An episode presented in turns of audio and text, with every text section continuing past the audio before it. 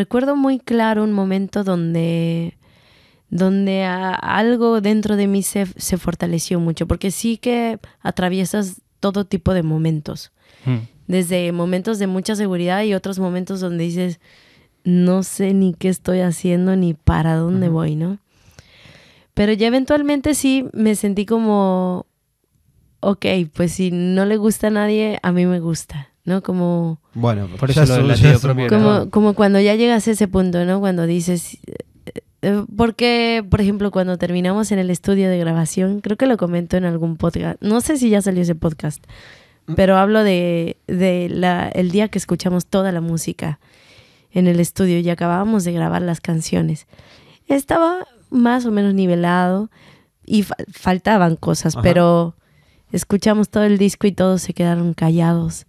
Todos los músicos, Adán, el productor, de Claro. repente Claro.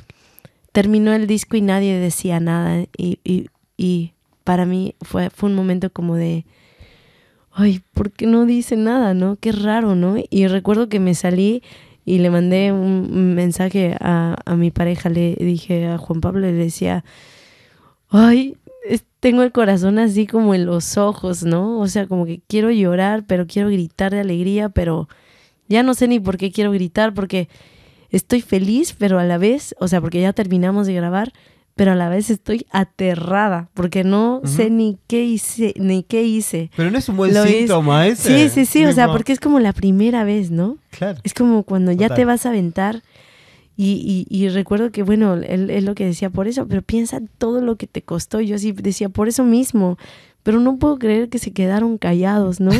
o sea, no, no sé cómo, Claro. no sé qué pasó, ¿no? Porque nadie decía nada, ¿no?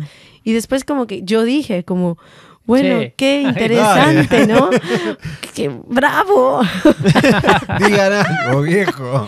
Y todos como, pues, muy bien, ¿no? Claro. Y yo sí, pero muy bien. Como, de- acá, como que yo estaba sí, así sí, como muy sí. movida, ¿no?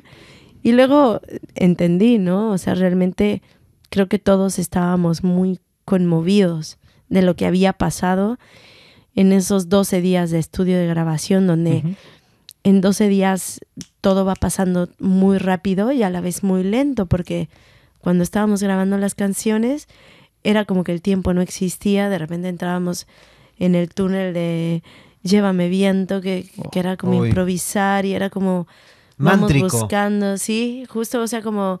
Y en Y- ese lugar también, en Sony Ranch. Y, y- como- y de una como delicadeza, porque Adán, el productor, no nos dejó ensayar. Entonces nos ponían los tracks del celular. Yo sí ensayé porque yo, yo no, o sea, yo practiqué en la guitarra porque yo- yo, tenía que cantar al tiempo que tocaba.